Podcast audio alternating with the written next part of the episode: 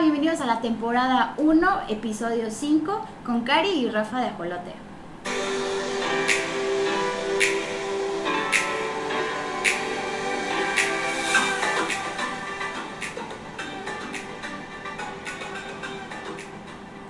Me da un gusto enorme saludarles en otro episodio más del blog de Caro.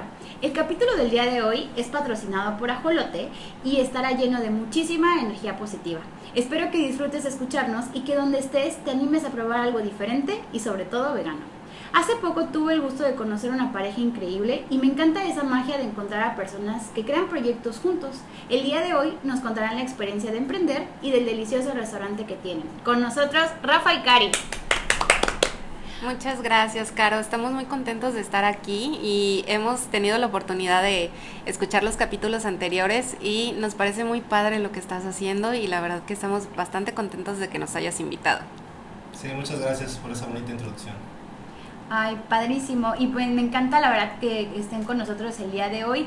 Y bueno, me encantaría que nos platicaran, Cari, que no te presentes y que la audiencia te conozca. ¿Quién es Cari? Bueno, yo soy Karina Cardosa, yo soy parte del equipo Ajolote, soy la Ajolote Mayor. Yo soy de aquí de Ciudad del Carmen. Eh, para la época de la universidad me fui a estudiar a Mérida. Yo estudié administración turística. Entonces, por esta parte de la carrera eh, me tocó estar eh, relacionada eh, o conocer lo que es la cultura mexicana, la gastronomía mexicana, la parte de los vinos y siempre fue algo que, que me llamó muchísimo la atención, que me gustaba.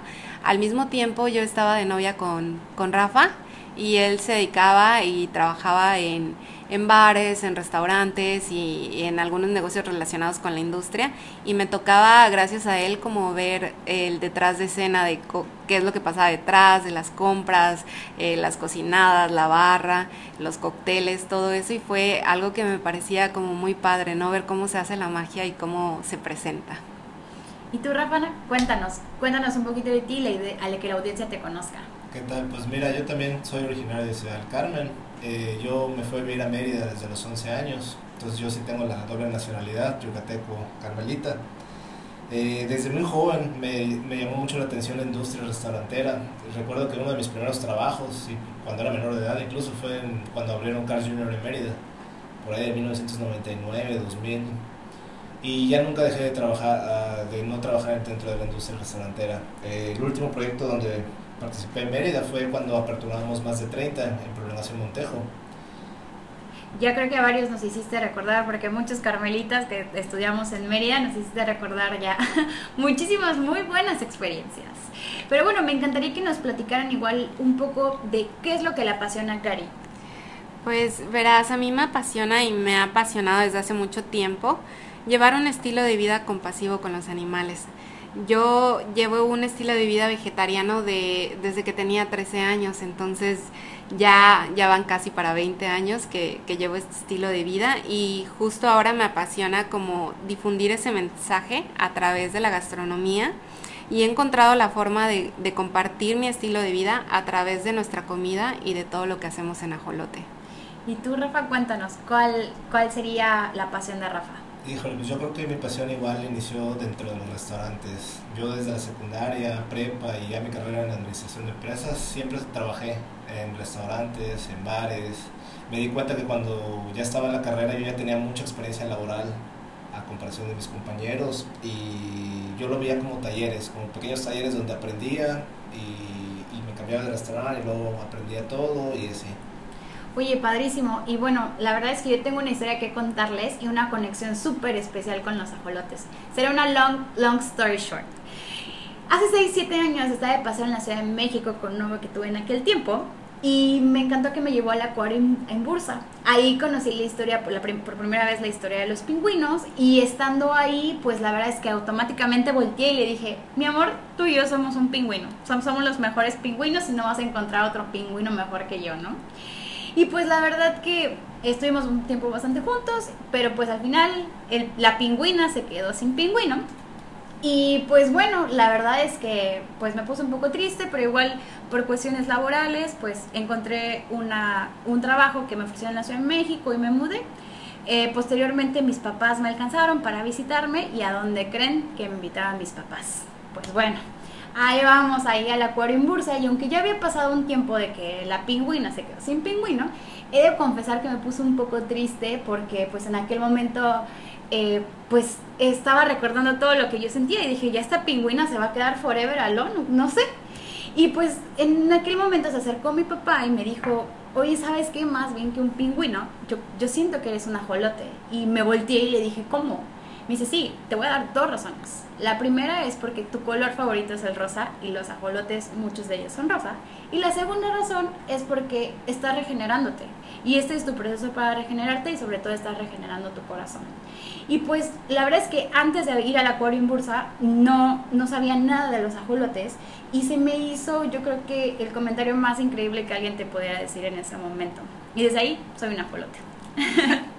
Me gustaría si compartieran con ustedes eh, si tienen alguna experiencia parecida o de dónde nació el gusto por los ajolotes.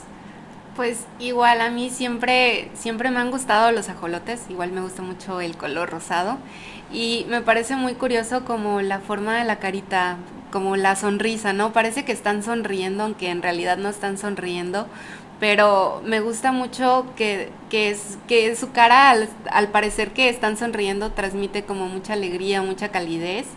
Y a la hora de, de haber hecho el proyecto y, estar buscando el nombre adecuado, se nos vino a la cabeza como ajolote, precisamente como para transmitir calidez a través de siempre tener una sonrisa y también porque es un animal mexicano, no es endémico de aquí de México y también queríamos que, que nuestra parte de la gastronomía mexicana fo formara parte del proyecto. ¿Y tú, Rafa, alguna conexión especial con los ajolotes? Claro, pues mira, yo también he investigado un poquito de los ajolotes y me llamó mucho la atención de cómo para la, las civilizaciones antiguas mexicanas este fue un animal muy importante, eh, sobre todo para la ciudad de Tenochtitlán, eh, las chinampas, cómo utilizaban este tipo de, de, animalitos que limpiaban las aguas que pasaban dentro de, de la ciudad. Este, este modelo de drenaje luego lo copiaron las culturas europeas de estas grandes civilizaciones. Qué interesante, está padrísimo. Yo creo que deberíamos aprender un poquito más de, de, los ajolotes. Y bueno, igual ahorita que yo creo que todos hemos pasado por tiempos difíciles, ¿cuál nos podrían platicar que ha sido el reto más grande que han tenido que enfrentar? Yo creo que justo ahora con lo de la pandemia fue... Eh, aprender a reaccionar rápido, ¿no? Y aprender a adaptarte a las cosas inesperadas, porque realmente que esto fue algo muy inesperado para todo el mundo. Creo que pensamos que iba a durar un tiempo muy corto, pero ya que llevamos que año y medio Algo y, así. y fue esto adaptarnos a que ahora está abierto ahora está cerrado a, al envío a domicilio a que las cosas eh, lleguen bien en buen tiempo y más que nada adaptarnos a esto y, y, también aprendimos mucho de bioseguridad, ¿no? Todas estas reglas que, que ahora nos están nos están apremiando, que de por sí ya, ya estaban dentro de una cocina, pero que ahora se volvieron así importantísimas, ¿no? Y yo creo que igual ya, ya llegaron para quedarse. Y tú, Rafa, cuéntanos. Claro, igual un poquito como este, este miedo que tenemos al cambio, ¿no? De que la, la comida mexicana tradicional es, no, no, no me toques esto, o sea, es muy, es muy complicado como que la gente se anime a probar un platillo vegetariano de comida tradicional mexicana. Entonces, este, pues dense la oportunidad, dense la oportunidad de probar algo de nuestro menú, lo hacemos con mucho cariño.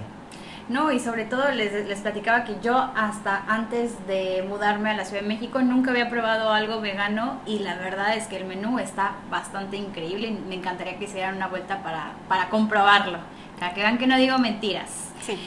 Y pues bueno, igual ahorita con todo esto, a través de yo creo que un proceso bastante diferente y, sobre todo un proceso creativo, ¿cómo alimentan su pasión? ¿Qué les gusta hacer? ¿Tienen alguna línea que digan, sabes qué, nos complementamos haciendo esto? O sobre todo, ¿qué les encanta leer? A mí, por ejemplo, me encanta leer de cosas nuevas o algún capítulo, sobre todo ahorita que estoy en la parte ambiental, me gusta mucho leer esa parte. ¿A ustedes qué les alimenta?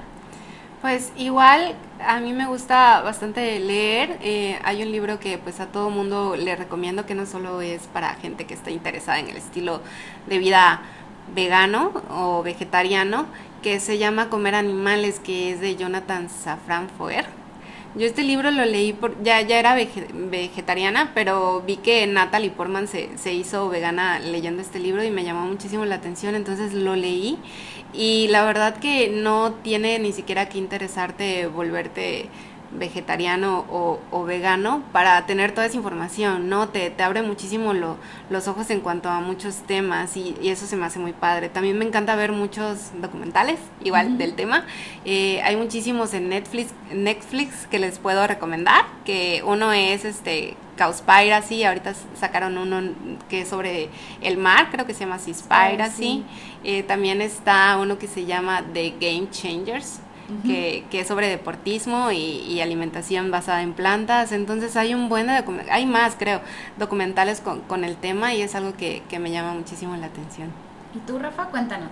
Pues a mí me gustaría igual recomendarles un par de documentales, pero más enfocados a esta pasión de, una cocina, ¿no?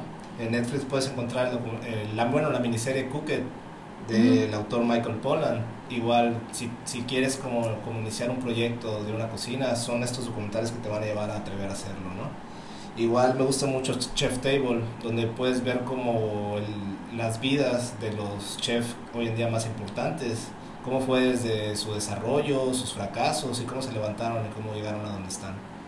Oye, padrísimo. Y la verdad que me encanta la química que, que tienen y sobre todo me gustaría preguntarles, ¿cómo es que se complementan Cari y Rafa?